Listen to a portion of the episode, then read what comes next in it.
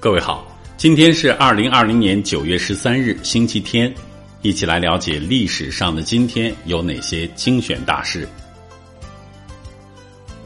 八十一年九月十三日，罗马帝国皇帝提图斯逝世。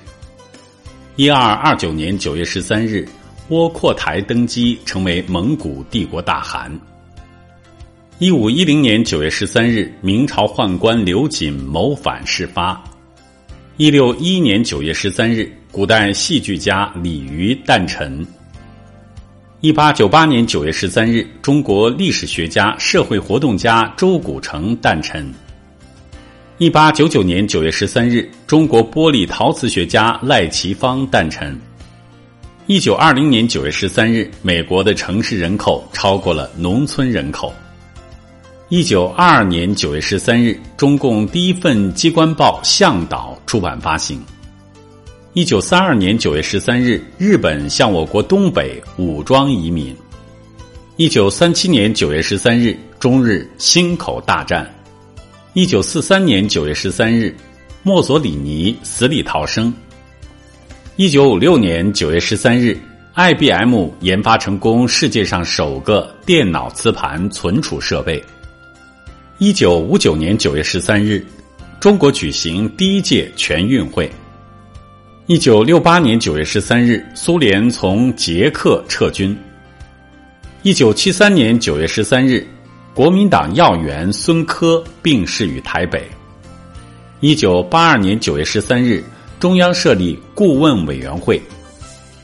一九八四年九月十三日，我国一名教师成功预报日本地震。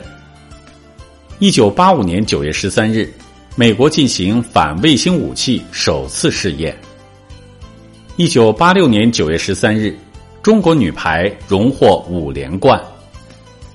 一九八九年九月十三日，我国早期著名电影演员郑晓秋去世。一九九零年九月十三日，我国第一个年产百万吨的海上油田投产。一九九三年九月十三日。中东和平进程的里程碑，巴以签署和平协议。